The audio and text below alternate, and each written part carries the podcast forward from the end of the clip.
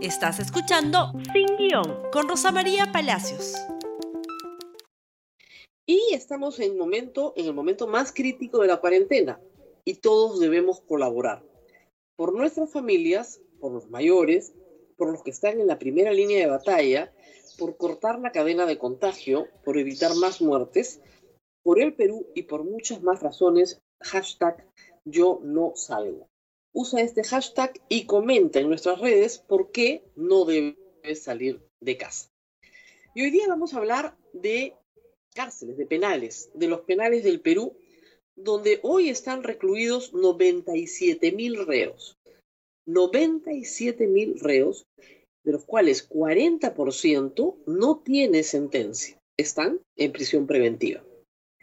Estas personas son seres humanos que no han perdido el derecho a la vida y a la salud. Lo único que han perdido es su libertad. Pero han perdido su libertad porque el Estado peruano los ha puesto en esa condición.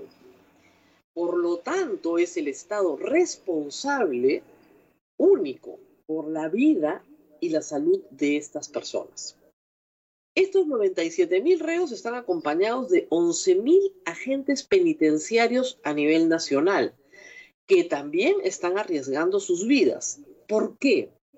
Se ha tomado una medida importante. No entra visita a ningún establecimiento penitenciario en el Perú y tampoco entra un solo detenido más. Estos están en este momento en las carceletas, que también tienen problemas de salud pública, por cierto. Pero los que sí entran y salen son los agentes penitenciarios que son los que podrían introducir de alguna forma el COVID-19 dentro de los penales. En el mundo entero hay incidentes, no solo en el Perú, a raíz de la situación de los presos en esta pandemia. En el Perú hemos tenido incidentes ayer en Andahuaylas, quejas contra el director del penal, contra los profesionales penitenciarios. En Lurigancho, un una protesta de los mismos agentes penitenciarios que no querían abandonar su trabajo. Lo único que reclamaban eran medidas de protección física para poder entrar a trabajar. Hemos tenido también ayer un incidente en Piedras Gordas, que no es poca cosa. Sarita Colonia tiene el más alto número de infectados y ya hay fallecidos dentro de la población penitenciaria. ¿Qué hacer frente a eso que se ha venido reclamando? Hay varias medidas. Un conjunto de medidas son las medidas de excarcelación y otro conjunto de medidas son las medidas de segregación. El Ministerio de Justicia ha propuesto la excarcelación de aquellos deudores de alimentos. No va a ser sustantivo dentro de los 97 mil, pero algo ayuda. Son más o menos 1.500 que puedan pagar la deuda. Pero el punto es, si están presos es porque no pueden pagar la deuda alimentaria. Hay otros que sugieren excarcelar a otros grupos críticos, pero que no han cometido crímenes mayores, sobre todo, sobre todo, si no tienen sentencia. Es decir, los que están en arresto preventivo, en detención preventiva, que no hayan cometido crímenes mayores, digamos, feminicidio, violación de menores, etcétera, pueden salir. Es decir, hurto simple, que se les dé la posibilidad de una comparecencia restringida o un arresto domiciliario. Sus familias están en arresto domiciliario, todos lo estamos por la cuarentena. Eso sí reduciría el problema que es central, es el hacinamiento. En las cárceles peruanas nadie puede tener distancia social. En Lurigancho es imposible es un penal concebido para menos de 3.000 presos que tiene 10.000 presos. Es imposible tener distancia social. No hay forma. Esas medidas de excarcelación reducirían, sin terminar con él, pero reducirían el problema del hacinamiento. Y las otras medidas, pero medidas de, excarcelación mucho más efectivas que simplemente sacar deudores alimentarios o mujeres embarazadas. Significa una actividad mucho más mucho más fuerte, y obviamente un, comité de, de, indultos, una comisión de indultos que existe, que revise a las personas que sí están enfermas de otras enfermedades y que avancen el número de indultos y conmutaciones de pena, para que por la conmutación de pena la persona que ya cumplió cuatro quintos de su pena pueda salir también. Esto generaría un grupo de personas que saldría de la cárcel a cumplir la cuarentena en su casa. Lo otro son medidas de segregación, es decir, tomas a la población penitenciaria y divides a todos los que están en riesgo. ¿Quiénes son? Todos los mayores de 60 años por edad y todos los que tengan enfermedades crónicas críticas, tuberculosis, diabetes, etc. Estas personas tienen que estar en un ambiente distinto del resto. Partamos de que van a seguir estando hacinados, pero los tienes que mantener a salvo porque si se mete la enfermedad ahí, las consecuencias son mucho más graves que si se mete la enfermedad en una población joven que probablemente no haga síntomas o tenga los síntomas de un resfrío leve. Pero esa segregación necesita obligatoriamente de pruebas rápidas. Pruebas rápidas que tienen que aplicarse a los agentes penitenciarios que están pidiendo desesperadamente que les hagan las pruebas rápidas porque ellos son los que van y vienen de casa al penal todos los días y pruebas rápidas para los reos, lo que permitiría a la larga uno de los mejores proyectos pilotos para ser barridos. ¿Por qué? Porque en este momento la población penitenciaria está absolutamente confinada. Nadie sale, nadie va al mercado, nadie va al banco ni a la farmacia, nadie viola el toque de queda, están dentro de un penal.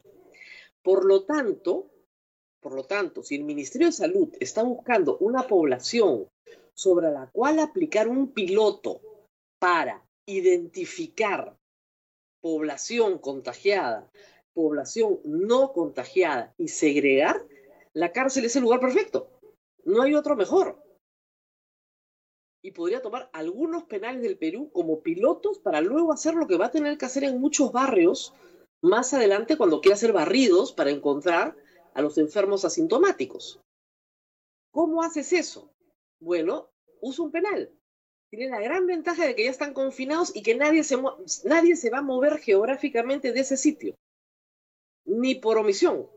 Entonces, en ese, en ese grupo de personas, puedes establecer de los cinco o seis contagiados que tienes en Salita Colonia, por ejemplo, cuántos asintomáticos tienes en proporción.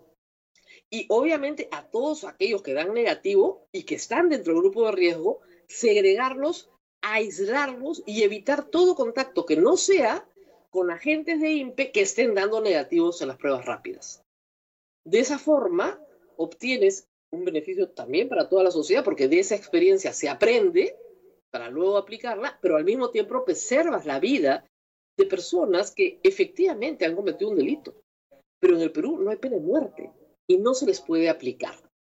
En medio de esto, la señora Keiko Fujimori desde el penal de Santa Mónica ha interpuesto verbalmente, porque se puede, sin ningún, la ley no obliga a establecer ningún requisito formal, un habeas corpus a favor de su padre para que sea liberado por su edad debido al coronavirus. Sin embargo, este problema de hacinamiento, en el caso de Alberto Fujimori, no existe. Es un preso que tiene una cárcel para él solo, con amplios ambientes y en soledad, con un cuarto cómodo, un baño cómodo, una sala para recibir visitas, un jardín, una enfermería, tiene atención médica permanente las 24 horas del día y sus problemas de salud han sido siempre atendidos puntualmente por el Estado peruano es evidente que no le conviene ir a una clínica y menos a la clínica centenario. ¿Por qué? Porque en las clínicas hoy van los pacientes que se sienten mal, que tienen por emergencia, ¿no es cierto?, problemas respiratorios. No es un lugar donde una persona de 82 años debe estar. No los largos periodos que ha solido estar en el pasado Alberto Fujimori. ¿Se justifica una excarcelación en su caso por esta razón? No, porque no hay razón alguna para señalar que en este caso hay hacinamiento. Los problemas que aplican a todos los penales del país y del mundo son los problemas de hacinamiento. Lo mismo con la base naval del Callao. La base naval del Callao es una prisión de máxima seguridad que no tiene problemas de hacinamiento. Ni siquiera hay contacto entre los presos. Ni siquiera hay contacto entre los presos. Y en todo caso, la comunicación se hace con el personal de la Marina, que también debería ser testeado efectivamente para que nadie entre y salga con la enfermedad. El problema del coronavirus es que si entra al urigancho, se disemina a toda velocidad porque no hay posibilidad de que hayan dos metros de distancia entre las personas que están ahí. No hay posibilidad. Lo único que te queda es identificar, extraer y probablemente establecer en alguna UCI o en la vía panamericana un establecimiento especial para reos que están con coronavirus y que tienen que ser atendidos fuera del penal, no dentro del penal. Recordemos que el Estado tiene obligaciones humanitarias internacionales y que la vida de estos reos no es una vida despreciable como tendemos a creer. Nadie quiere que dentro de 10 años el Estado peruano esté ante la Corte Interamericana de Derechos Humanos discutiendo si abandonó a su suerte o no a personas que murieron por la negligencia del Estado. En este programa hemos dado ideas muy concretas de lo que se puede hacer. Identificación vía test, pruebas rápidas, medidas de excarcelación para reducir el hacinamiento y finalmente medidas de segregación para combatir la enfermedad y para proteger a los grupos de riesgo que no están enfermos. Y aprovechar esto para hacer un gran piloto que puede servir para toda la sociedad peruana. Esperemos que el ministro de Justicia lo tome a bien, porque a veces no toma bien las críticas, y que pueda, en la mayoría de los casos, atender estas preocupaciones. Le corresponde a él, al Ministerio de Justicia, hacerse cargo de esta particular situación que preocupa a muchas organizaciones de derechos humanos y en especial a la Iglesia Católica, que se ha pronunciado ya varias veces sobre este tema, dada la pastoral que tienen en penales. Gracias por escuchar Sin Guión con Rosa María Palacios. Suscríbete para que disfrutes más contenidos.